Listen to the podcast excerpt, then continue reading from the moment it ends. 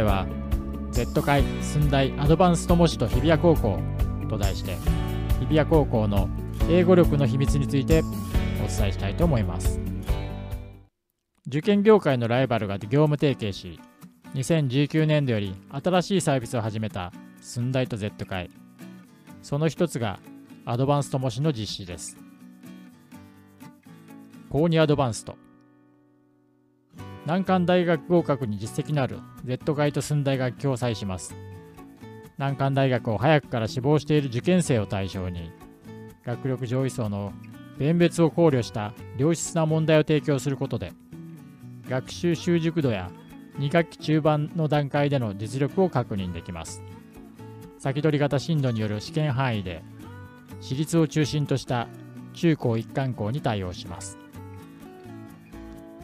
先取り授業を前提とした中高一貫校向けのこのアドバンスト模試に2019年度より公立高校として全国で唯一参加しているのが日比谷高校です。今年から本校2年生は Z 会寸大共催の法にアドバンストという模試を受けています。同模試は中高一貫進学校を募集団として実施されているものであり公立高校としては日比谷が全国唯一の参加校となりました。出展日比谷高校インタレクタス2019年第5号。公立高校としては授業進度の早い日比谷高校ですがそれでも1年前倒しとなる中高一貫校と比較すれば早いとは言えません。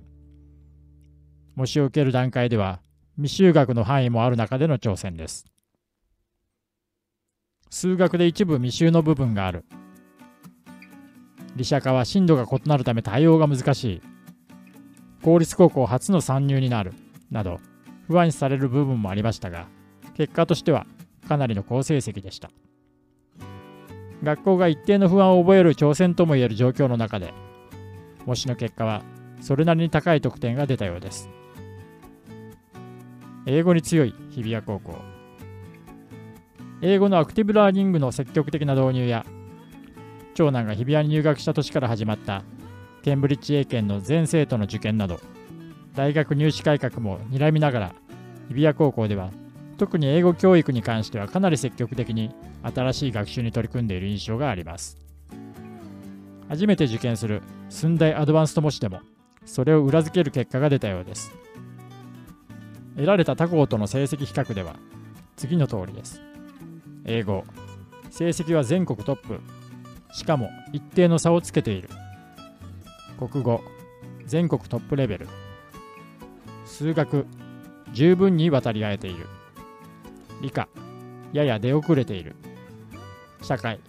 ややリードがある。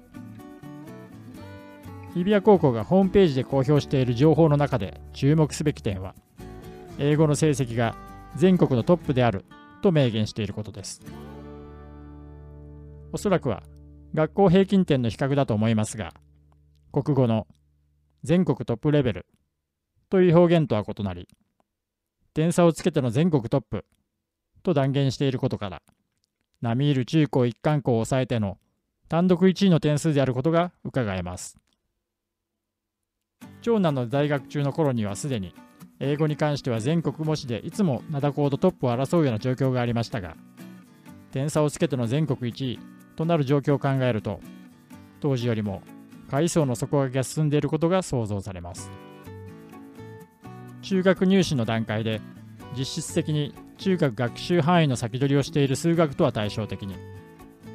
入試で英語が出題されない中学入試組よりも高校入試組の方が英語に関してはアドバンテージがあると耳にすることがありますがそれを裏付けるような状況があると言えそうです。都立進学重点校の英語は長文相互数が3000語を超える西校を筆頭に各校相当高い処理能力が求められる試験です。日比谷の場合は語数よりも記述力が求められる入試になっていますから実は高校入試を通じて難関大学入試に向けた準備を行っているということが言えるでしょう。それでも公立高校入試ですから教科書に登場しないレベルの単語には全て日本語訳が示されているのですがそれらを確認しながら英文を読んでいては理解が進まず時間が不足しがちになるのと同時に難関私立高校受験では高校レベルの単語や文法表現も注釈なしに当たり前に出題されるため日比谷受験生の多くが高校受験を通じて結果的に高校レベルの内容を先取りしている状況があるのだと思います。英語は理系文系すべての大学入試の基礎となる学科ですから英語が強いというのは実際に大学入試に臨む際には相当なアドバンテージになるでしょう。公立高校生の難関大学入試に向けて今回の日比谷高校の結果の中には公立高校生が難関大学に挑戦するための指南が示されています。つまり高2の11月の時点では他の中高一貫進学校と比較して英国2教科は他をリード。数学は中間に位置し理科はやや出遅れ社会が少しリードということになる。しかし一方でこの9ヶ月後に行われている新芋市の東大オープン河合や東大実践寸大では理社科目の差が大きく開いてしまう。このことから見えてくることは皆さんの進路実現を果たすためには高2秋の時点の理社科目の状況を直視するということです。具体的には1年生から見通しを持って理社科目に取り組むこと。そして2年生の理社科からの早期の学習指針に沿って具体的な学習を始めていくということです。2年生までに英数国の基礎力完成を目指しながら理社科目への目配せを絶えず行う。大学受験に関し最近よく耳にする分析として中高一貫生は中学入試で理科社会を先取りして学んでいるために難関大学受験に強いという指摘がありますが日比谷高校のアドバンスト模試結果の分析の中にも同様に理社が課題である旨が明記されています。都立高校入試では理社は全校共通テストで行われるため国立附属や開成高校など5教科型の入試科目を課す難関高校を併願しない限り国立大学入試へのアドバンテージとなる強度ある理科社会の勉強体験が中学時代に行われないという状況が発生します。最近は日比谷を第一志望とし第二志望を早慶附属高校とする選択も主流になっているように思いますがこの場合には大学受験に向けた理科社会の取り組みに課題が残るという点を意識する必要があるのかもしれません。高校2年生の11月というのは我が家の長男がまさに大学受験に向けて勉強し始めた時期と重なりますからそこからの1年間でどのような対策が可能であるのかそれまでにどのような学習がなされているのか東大をはじめとする難関国立大学を志す公立高校生にとって共通の課題であると言えるのではないでしょうか。今にして思うと高2の秋から塾に通い始めた長男が英数国3教科に加え東大本番技術対策のために医者1科目も受講したいと自ら望んだのはここで指摘されている医者への対応不足を図らずも自分自身で感じていたからかもしれません。都立入試理科社会への対応。共通問題が課せられる都立高校入試ですが2019年度からレベルが上がったとの評価です。具体的には社会科において知識の精度の高さが要求される問題が増加した点や教科書の本文以外の情報例えば図表や資料集などからの出題が見られたという変化が挙げられます。この出題傾向の変化はおそらくは大学共通テストへの出題形式への対応やもしかすると平均点が9割近くで高止まりしている進学指導重点校の受験生の対応も含まれるのかもしれませんがいずれにしても利者に対して従来よりもきめの細かい対策が必要になっているのは間違いありません。ですから日比谷高校や都立上位校を目指す受験生の場合には高校入試の合格という近視眼的なゴールに目を奪われすぎず日比谷が中高一貫校向けのアドバンストテストで示した結果や対策も意識しながら大学受験に向けて中学からできる基礎固めと考えて利者への対応も抜かりなく進めることが必要だと感じます。正直言って日比谷高校の入試問題は改正など難関私立の入試問題と比較してまだまだ優しい。というよりは学習指導範囲の枠組みが存在するために賢い生徒にとってはそれほど大きな負担なく対策が済んでしまいます。この状況は学習指導要領の枠組みに縛られる以上これからも変わらないでしょ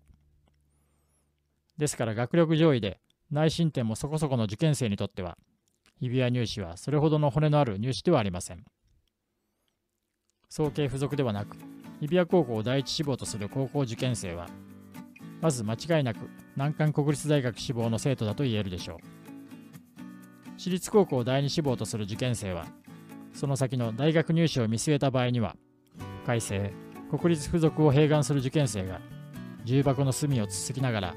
理科社会も相当な負荷を感じながら必死になって勉強しているという点に心を止める必要があると言えそうです。日比谷高校インタレクタス。アドバンスト模試の学校分析が掲載されたインタレクタスは2019年度から始まった日比谷高校進路通信です。そこに書かれた情報は単に日比谷生向けだけではなく日比谷高校が全国の公立高校生に向けて発信する難関大学受験指南だと言えるでしょう。地方の公立高校の生徒だけでなく学校の先生にとっても公立の優である日比谷高校の取り組みや学習のリアルタイムな情報が惜しげもなく公開されている。大手学習塾にもアクセスが難しい公立高校に所属して一人密かに難関大学を目指している受験生にとってはおそらくは日本で最も進んだ公共高校教育が行われている学校の一つの現実を確認するための同時に大学受験に向けての強力なガイドとなる貴重な情報源となることでしょう。その言葉はある意味で Z 界の通信講座で届けられる普遍性の高い情報よりも少し背伸びをしたより身近でリアルな温度を感じるものとなるでしょう。本来は学内のみで共有されるべき。大学入試対策情報の公開に踏み切った日比谷高校の新しいディスクローズの取り組みを興味を持って見守ってみたいと思います。そして最後に一つ公立高校現役受験生はセンター試験大学共通テスト後の1ヶ月が最も学力が伸びる時期だと長男も口にしていますから最後まで諦めずに強い気持ちで本番に臨むことが最も大切なことだと思います。ではまた次回お会いしましょう。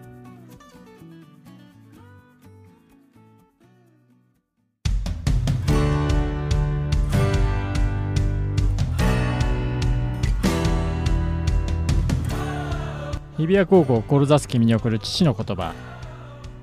この番組は家族帯同で海外赴任を経験し東大生の子を持つ父親が東京23区内での生活や高校受験を通じ子育てや教育住まい暮らしに役立つヒントを発信するチャンネルです。日本語をこよなく愛するとともに海外や都外から東京都内に転入する子育て家族を応援します。ご案内は私東京子育て研究所モンバパパがお送りします。この機会にぜひチャンネル登録をお願いいたしますまた Twitter、Instagram ポッドキャストでも情報を発信しております。合わせてぜひフォローをお願いいたします。ではまた次回お会いしましょう。